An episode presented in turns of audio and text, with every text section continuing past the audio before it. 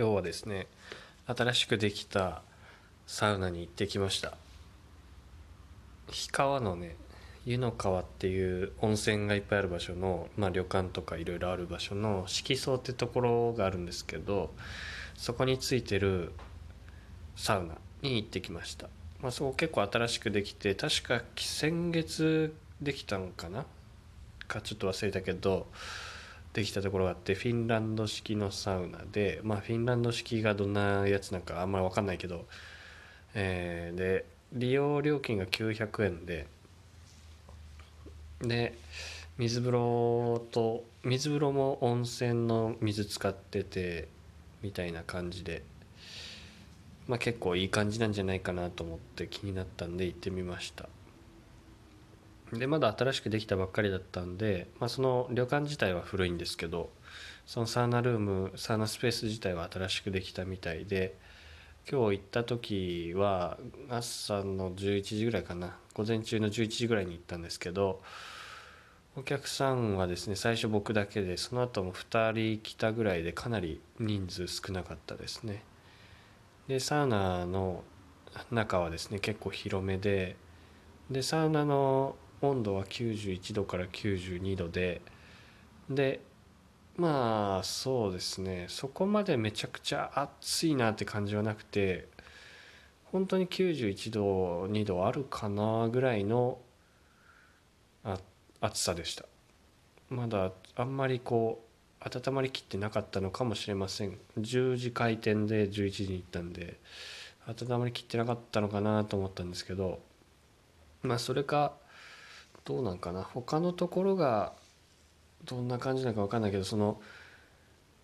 温め方があの石を温めて部屋全体温めるやつだったんでそれだと多分もしかしたらこうゆっくりじっくり体温まっていくんかなとか思いました。が、まあ、実際のところちょっとねどうなのかよく分かりませんが暑さ的にはちょっと物足りなさもあるかなっていうところがありました。で1時間おきにロウリュが来るんでそのロウリュちょっと体験しようと思って行ったんですけどロウリュもですね基本的にはその石に向かって水がバッシャーかかるんですけどブッシャーじゃなくて何て言うかなすごい霧吹き状の水が徐々にかかっていくって感じで丁寧に石が濡ら濡れていく感じでめちゃくちゃ一気に湿度がガンと上がってうわーってなるんじゃなくて結構なんかこうおーおーみたいな感じで湿度が上がるって感じでした。だからまあ体の負担は小さくていい感じかなというのはあります。多分その曜日ごとに男性女性が使う順番があるんで、まあ、女性でも大丈夫なように設計してあるのかなという感じがしました。で、えー、水風呂がですねめちゃくちゃ良くてですね水風呂がね深さが1 6 0センチもあるっていうね。だから入ったらつま先立ちみたいな感じになりました。つま先立ちで首元まで浸かるみたいな感じで水温も15度から16度で結構冷たいという感じだったんで結構ねすぐ体キンキンに冷えて、えー、いい感じでした。水風呂は本当すごい良かったですね。でその後リクライニング型のチェアがね5脚ぐらいかな。5脚置いてあってでそこに座ってですねえー、整えを待ったんですけど外のね景色が半端なく良かったですね。もう木木に囲まれててもう森の中でなんか全裸で寝てるみたいなそんな感じになります。で小鳥のさえずり聞こえて風もそよ風が吹いてほんで木もね新緑の色で緑がすごい綺麗でで車の音とかも何もしないんですごいめちゃくちゃいいなって感じでした。でまあまだね新しく出来たてでお客さんも少ない上に客層もすごい良くてですねクソみたいなじじいいなかったんでめちゃくちゃね気持ちよく整いました。今日は3週やったんですけどまあ、やっぱちょっとねもうちょい暑い方がいいかなっていうのはありますね。だからなんかこう大整えするわけじゃなくてこう綺麗に整う感じでした。で、えその後ですねえっ、と3周やってで露天風呂はまあまあ大きめなんですけど露天風呂の中の普通の室内の方ですねはシャワーしたりするとこ結構狭めでなんかちょっとうんなんか寮の風呂みたいな感じでした。で最後全部シャワーとか全部して露天風呂1回使って最後水風呂にドボンって入ってからキンキンに冷えてから全部ねお風呂上がりましたが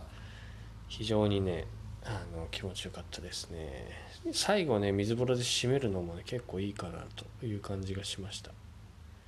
はい。っていうのが今日のね体験でした。まあ900円で今回のねこの感じだったら全然900円以上の価値あるんじゃないかなっていうのがあったし多分おそらくそんな感じなんでこれからお客さん増えていくだろうなって感じがするので、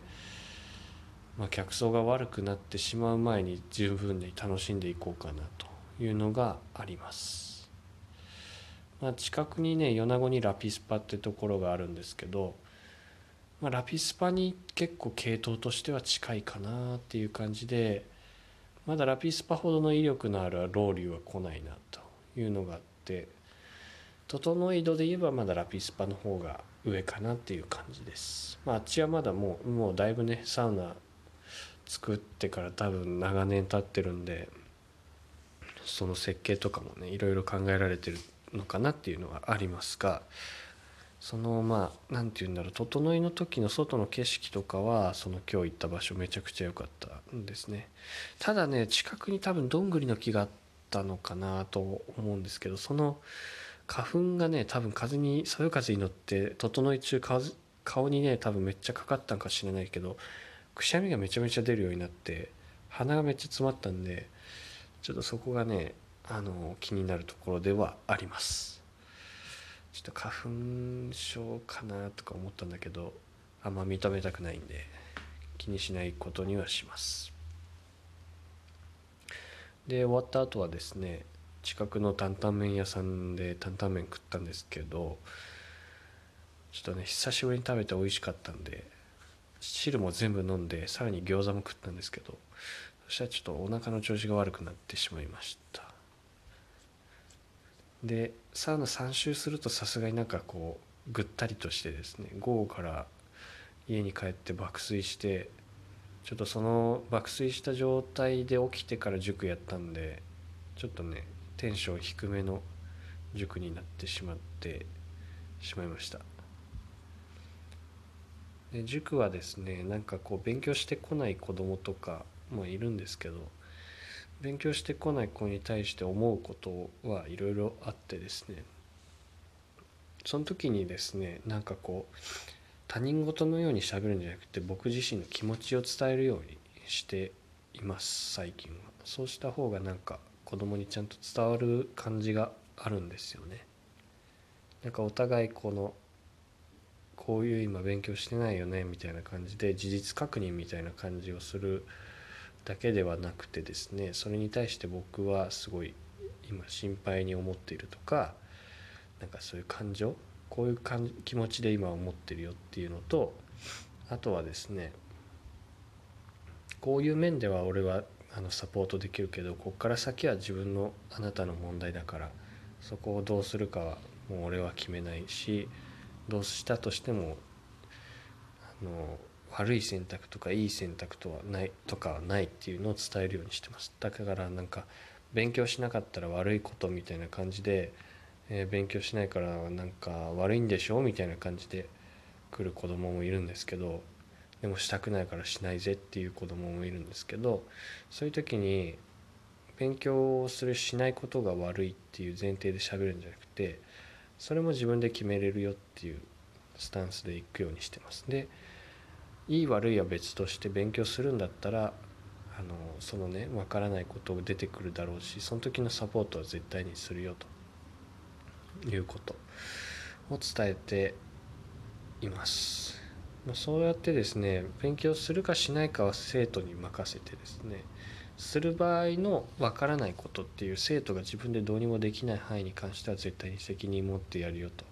いうことを明言したらですねかなりなんかいい感じに気持ちが落ち着き始めました。はいという感じでですね勉強とか塾はそんな感じです。はい。まあもうすぐ塾確か3年経つのか4年経つのかも分かんないくなってきたんだけどまあちょっとね今のスタイルで続けるのももうそろそろうん飽きてきたっていうかまあ飽きてきたって言ったらあのお客さんに失礼なんだけどうんちょっと飽きてきたかなっていう感じはあるので何かしら変化を起こしていこうかなと思ってます。まあ、その変化はお客さんにとってもいい変化となるような変化を起こしたいんですけどなんか現状維持の方に今傾いてるかなと思ってるんでもっともっと攻めていこうと思いますなんかね塾の時間中も子供に対して攻めの姿勢でこっちから関わり合っていくという感じでやっていくとすごくいいテンポで勉強が進んでいくんでそれをですねいろんな面でもあの応用していこうかなと思ってます。その攻めの姿勢っていうねところを続けていこうかなと思います。明日も仕事なんでね頑張ります。以上です。